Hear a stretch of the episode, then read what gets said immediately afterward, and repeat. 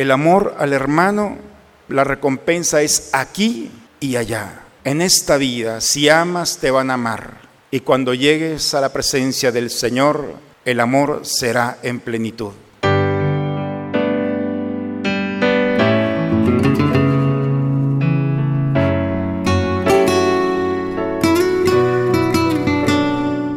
Bienvenidos a la Santa Misa.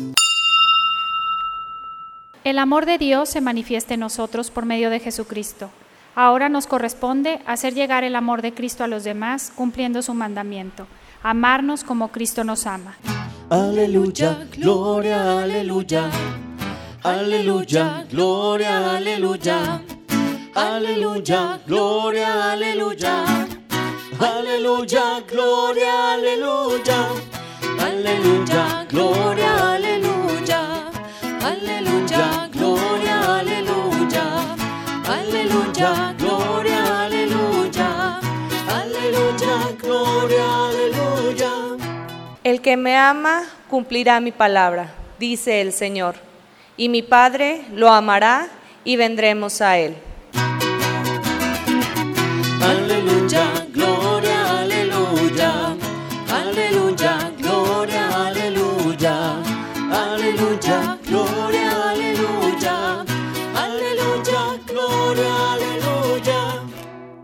El Señor esté con todos ustedes, hermanos.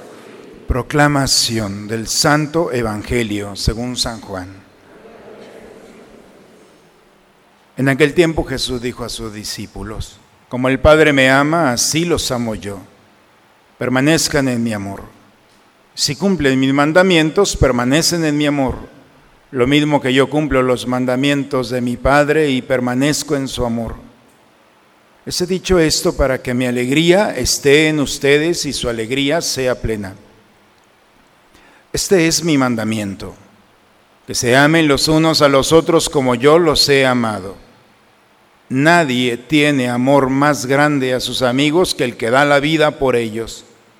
Ustedes son mis amigos si hacen lo que yo les mando. Ya no los llamo siervos porque el siervo no sabe lo que hace su amo. A ustedes los llamo amigos porque les he dado a conocer todo lo que le he oído a mi Padre. No son ustedes los que me han elegido. Soy yo quien los ha elegido y los ha destinado para que vayan y den fruto y su fruto permanezca, de modo que el Padre les conceda cuanto le pidan en mi nombre. Esto es lo que les mando, que se amen los unos a los otros. Palabra del Señor. Una de las pinturas de Miguel Ángel que más ha causado revuelo y escándalo es la de la última cena. Y Jesús en esta imagen, en este, este fresco, pone a la derecha de Jesús a Juan, el discípulo amado. Y en la orilla pone a Pedro en el lugar del esclavo, del servidor, aquel que está dispuesto. Es toda una simbología maravillosa. Pero aquí lo importante es que no sabemos si Juan estaba a la derecha o a la izquierda. Lo que sí el mismo Evangelio de San Juan nos dice que estaba al lado de Jesús. Y estando al lado de Jesús en la última cena, tendría alrededor de unos 16, 17 años, un adolescente. Este jovencito, el más joven de los apóstoles, estaba en todo, escuchando las palabras de Jesús. Y cómo Jesús estaba hilando su vida, su historia, especialmente esos tres años, estaba hilándolos al testamento que estaba depositando en el corazón de quienes lo estaban escuchando. Nunca pudo olvidar Juan ese momento de encuentro en la última cena y de despedida. Le quedó grabado en el Evangelio de San Juan y en las cartas que él escribe, tres cartas pequeñitas, está plasmado la experiencia del misterio de Dios. Y lo interesante es que San Juan en las cartas no nos habla de un misterio que Jesús no haya expresado ya. Las cartas de Juan, en pocas palabras, lo único que quieren decirnos es que Dios vino a este mundo porque quería tener amigos, así de sencillo. Ese es su proyecto, llegar y hacerse hombre para tener el privilegio de la amistad. Hoy lo hemos escuchado, especialmente en la segunda lectura tomada de la carta a los apóstoles, está escrita en el año 90. Han pasado suficientes años para entender del 30 al 90, 95. San Juan ya no escribió desde su puño y letra esta carta porque ya era un anciano, un redactor estuvo allí. Pero lo que sí está narrando la experiencia que tiene en el corazón. Y San Juan es simplemente un eco de lo que pasó en la última cena. Queridos hijos, se fijan, ya cuando alguien dice hijos es que ya está medio ancianón.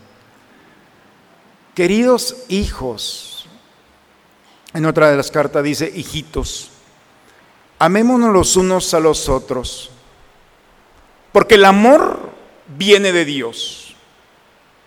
Y todo el que ama ha tenido un nuevo nacimiento.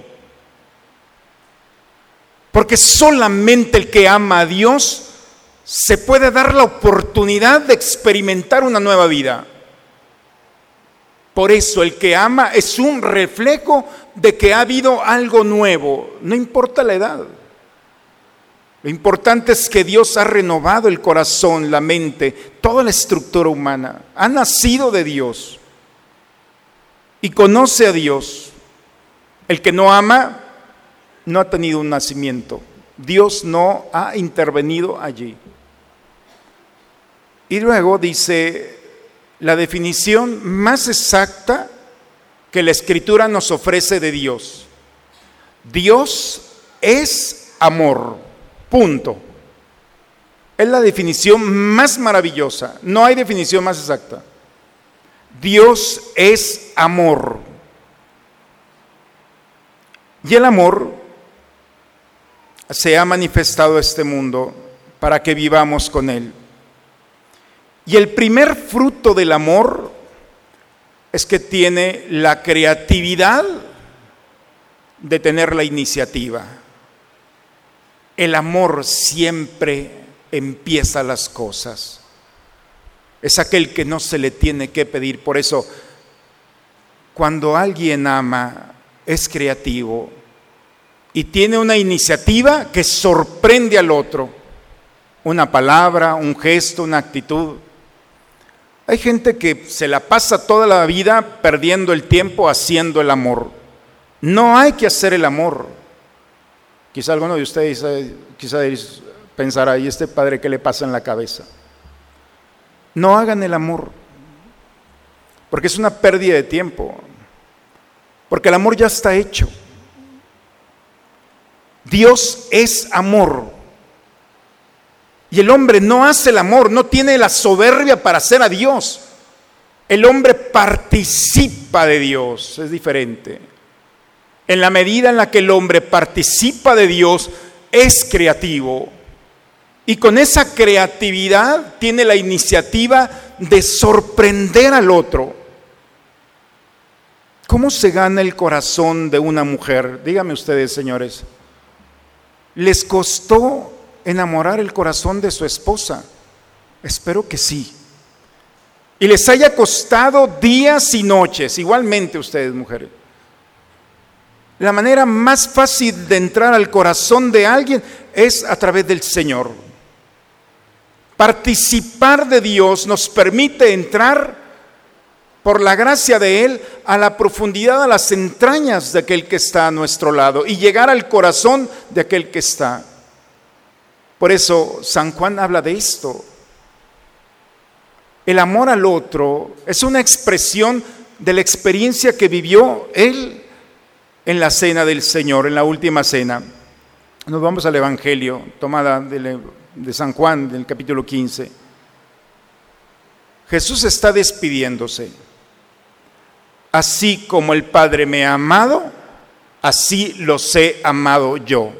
En el mismo grado que el Padre se ha desbordado en mí, es el mismo grado que yo me he desbordado en ustedes. Y dice Jesús, permanezcan en este amor. Y la manera de permanecer en el amor es cumpliendo los mandamientos. Pero es interesante que hable en plural, pero nomás nos da uno. Jesús los diez mandamientos los resume en uno solo. Mi mandamiento es que se amen los unos a los otros como yo los he amado. En el Antiguo Testamento, en el libro de Levítico, estaba el mismo principio, pero era diferente. Ámense los unos a los otros como a sí mismos. Ama a tu prójimo como a ti mismo. Tenías una justificación para no amar al prójimo. Si no me amo yo, tampoco tengo la responsabilidad de amar al otro. Y Jesús quita ese principio, ya no amar al prójimo como yo los amo y el amor que Cristo nos ha enseñado es el amor de la amistad. Porque la amistad, dice el Señor, es estar dispuesto a dar la vida por el amigo. Es la primera característica, dar la vida por alguien. Segundo, dice en el texto, al permanecer en esa amistad, se vive en el conocimiento. Lo mismo que el Padre me ha revelado, es lo mismo que yo les he revelado, les he dado a conocer. La amistad es el conocer y, es muy interesante cómo el verbo conocer en la escritura significa la intimidad, lo más profundo, lo más perfecto de la comunicación. Cuando el hombre y la mujer, Adán y Eva, dice, se conocieron, significa que tuvieron intimidad. Pero la intimidad no es solamente un acto meramente humano. La intimidad es la expresión más maravillosa de la comunicación. Por eso dice, les he dado a conocer. No ha escondido absolutamente nada. Y la intimidad con Jesús ha sido total. Él no se ha guardado nada. Cuando los jóvenes vienen a ser, se van a casar, uno de los filtros que hacen es la presentación y se les pregunta, ¿hay algún tema que no se ha tocado todavía? ¿Algún tema reservado? ¿Hay algo que está todavía en el corazón y no le has dicho? Porque en ese momento, en el proceso del noviazgo, han aprendido a compartir al menos lo más profundo y lo más esencial. Vendrán otras cosas después. Pero esa es la segunda característica. La tercera es la confianza total. Jesús nos llama a confiar en el otro, en la providencia total. El Evangelio, hermanos, es un mapa. Si nos deleita ver todo lo que se dice de la simbología de la última cena que pintó Leonardo, el Evangelio el día de hoy es un mapa que nos va llevando primero del amor del Padre al amor del Hijo y del amor al Hijo al amor a aquel que vive en el mandamiento. Porque todo aquel que vive en el amor a Dios, cumpliendo su precepto de amar al prójimo, dice, les he revelado esto, porque si ustedes aman al prójimo, primero me van a permitir a mí participarlos a ustedes de mi alegría y su alegría será plena la alegría que se sobrepone a todas las realidades de este mundo. La alegría que ilumina aún en la oscuridad de las realidades en las que nosotros no estamos exentos. Esa confianza de Dios que no me abandona. Por eso el amar al prójimo no es solamente hacerle un favor al prójimo, es hacerse un favor a sí mismo porque es participar de la verdadera alegría y de la alegría plena.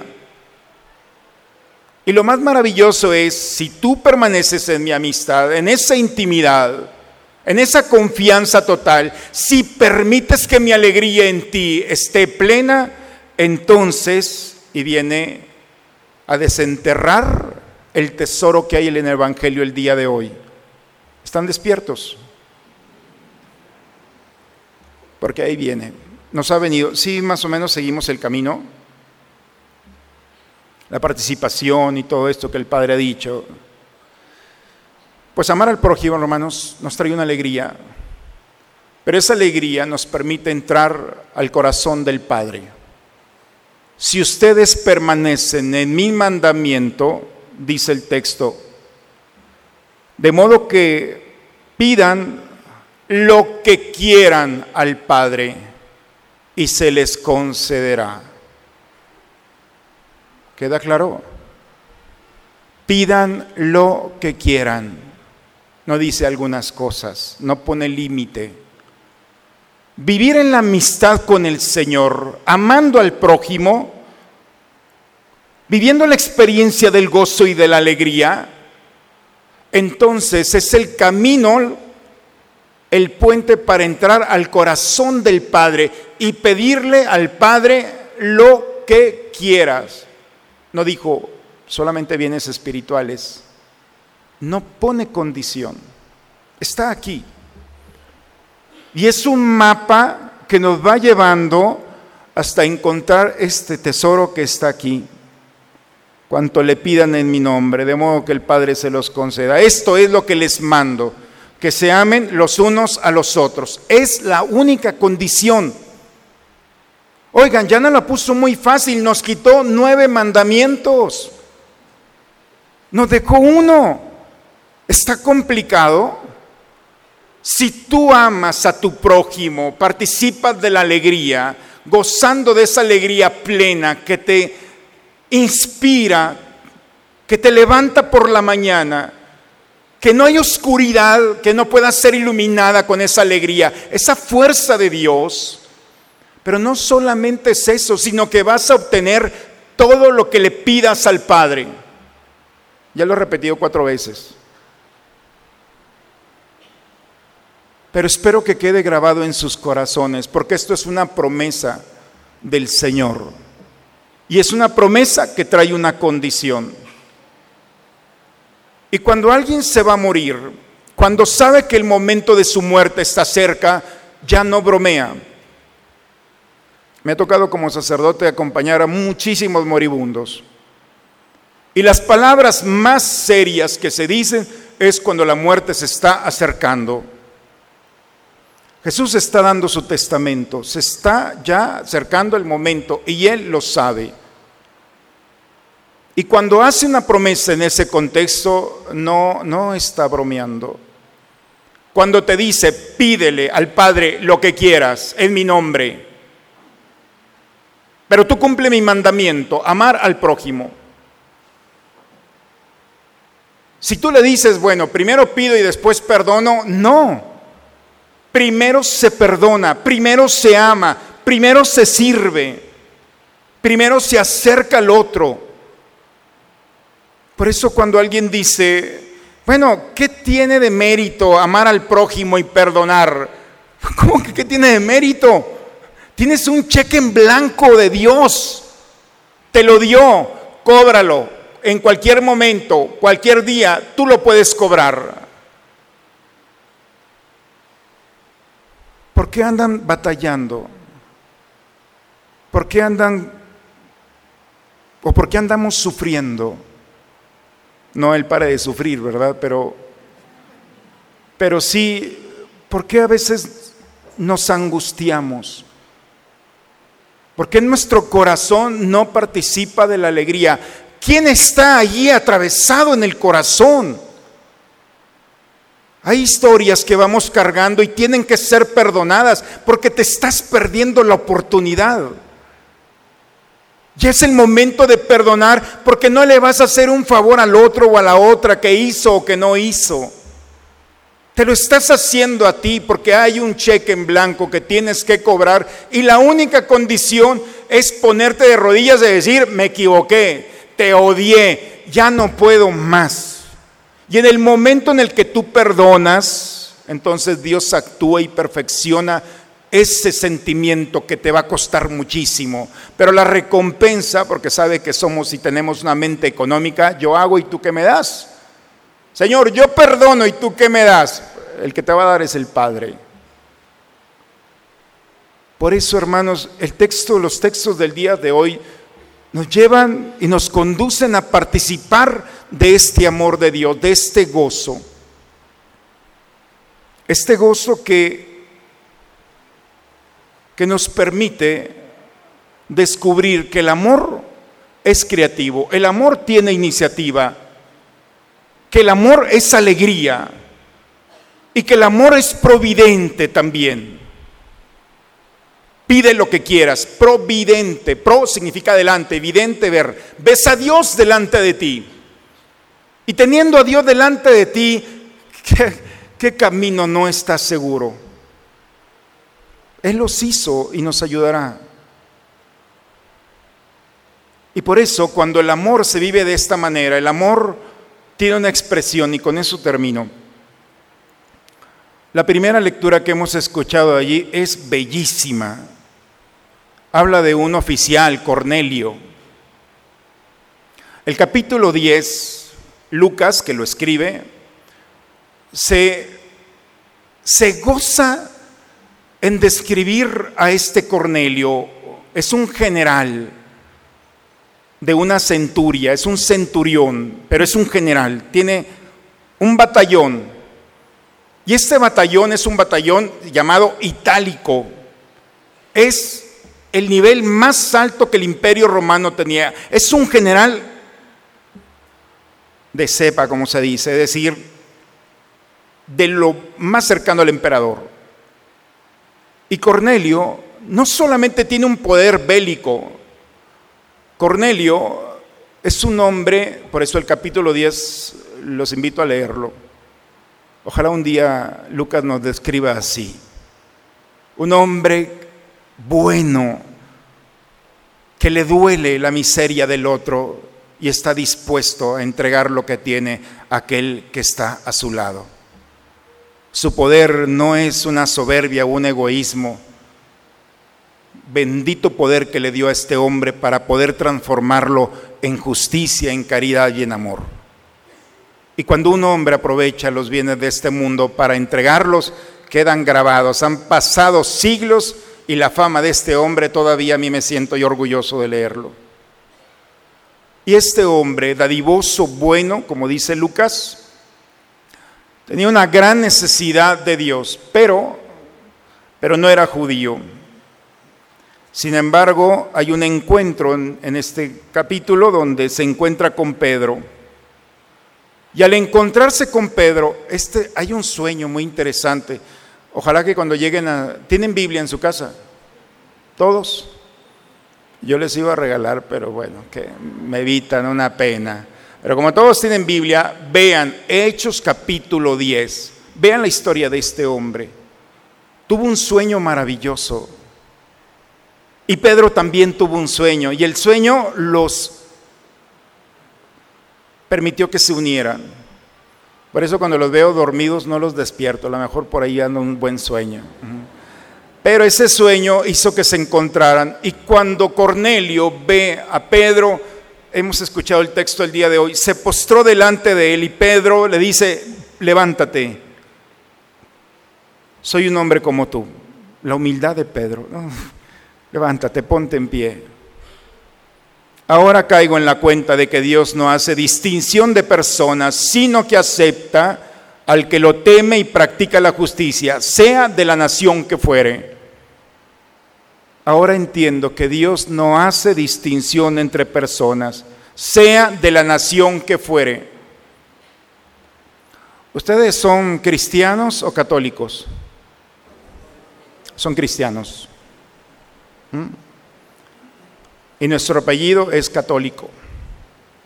Cata significa junto, o logos del todo, junto al todo, que significa donde yo estoy está la iglesia, universal y en todas las naciones. Aquí está el fundamento de la catolicidad.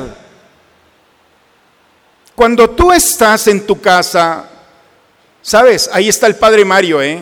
Contigo. Y está el obispo, y está el papa, y están los santos, y están las santas, y están todos ellos que están aquí. Católico significa yo estoy aquí y aquí está mi iglesia, junto al todo. Eso es lo que significa. Queda claro porque los protestantes, Lutero, Calvino, no pueden decir esto. Donde estoy yo no está mi pastor, ni tampoco mi comunidad. Estamos cuando nos reunimos. Y cuando alguien te diga, no, es que también está mi pastor, entonces también son católicos. Católico significa donde tú estás, están todos. No eres una parte, eres una porción de la iglesia. Y por eso Pedro lo está diciendo, ahora entiendo que este que está aquí, que es un pagano, en él está la iglesia. Y en ese momento aparece el Espíritu Santo y es el Pentecostés pagano. Se llenaron del Espíritu Santo y empezaron a hablar. ¿Quién puede negar el agua del bautismo a estos? Que el mismo Espíritu los ha infundido y los mandó bautizar en el nombre de Jesucristo y se quedó con ellos. Cornelio, por la experiencia del amor que aprendió Pedro en la última cena y con el Señor, fue incluido en el misterio de Dios. Y eso, hermanos, es la expresión más bella de la experiencia del Señor. Cuando nadie queda excluido de tu vida. Cuando todos son parte de tu historia.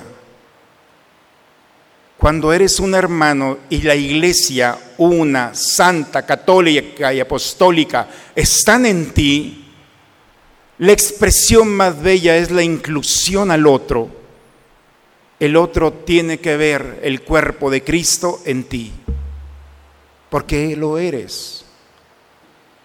Por eso las lecturas del día de hoy nos invitan a entrar en el tesoro del corazón del Padre, encontrar en Él lo que este mundo nos puede ofrecer, ponerle un alto a las realidades que nos han quitado la alegría, y vivir con gozo el amor al hermano, porque el fruto no solamente nos está esperando en la eternidad, porque quien ama a su hermano en esta vida no le va a faltar nada.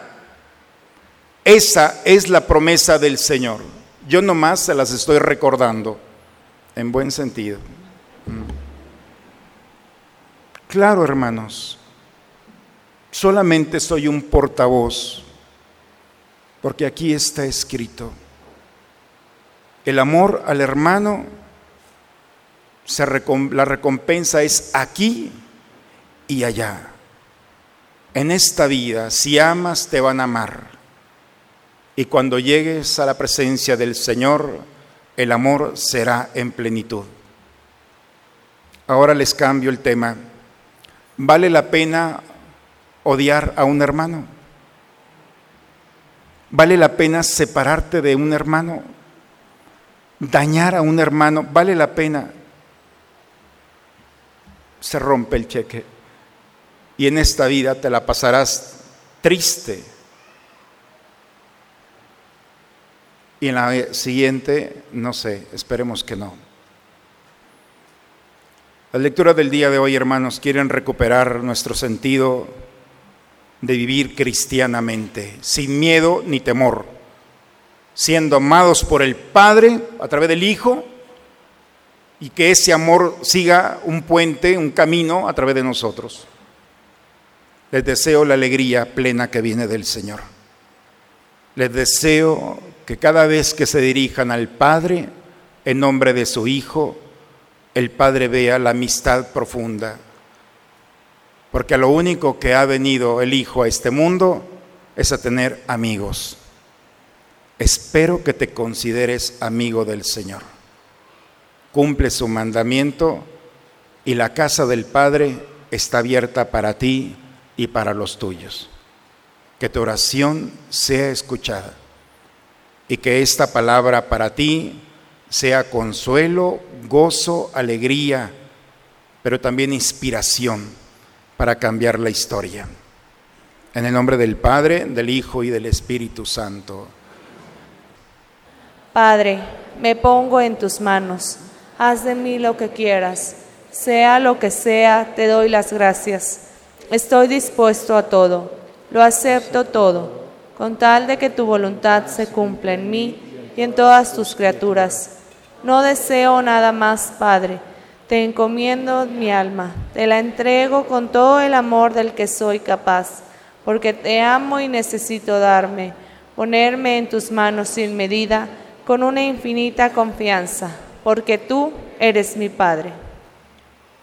Dios Todopoderoso y Eterno, que por la resurrección de Cristo nos has hecho renacer a la vida eterna, multiplica en nosotros el efecto de este sacramento pascual e infunde en nuestros corazones el vigor que comunica este alimento de salvación.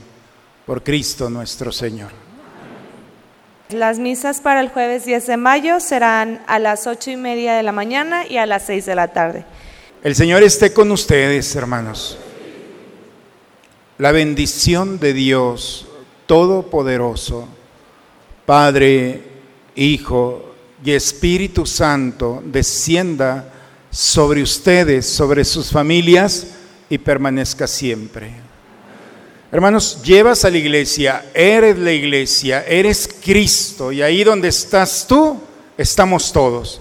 Así es que mucho cuidado, era la carta de presentación. Así es que no tenemos más remedio que ganarnos esa entrada al corazón del Padre amando al prójimo. Con el gozo y la alegría de este encuentro, vayamos en paz, la misa ha terminado. Una muy bonita semana para todos, hermanos. Dios los bendiga.